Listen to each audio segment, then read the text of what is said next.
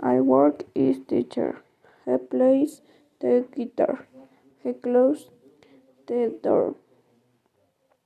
He did not close the door. I am reading a book. I am walking in the park. I am talking. You are watching. He is singing. She is dancing.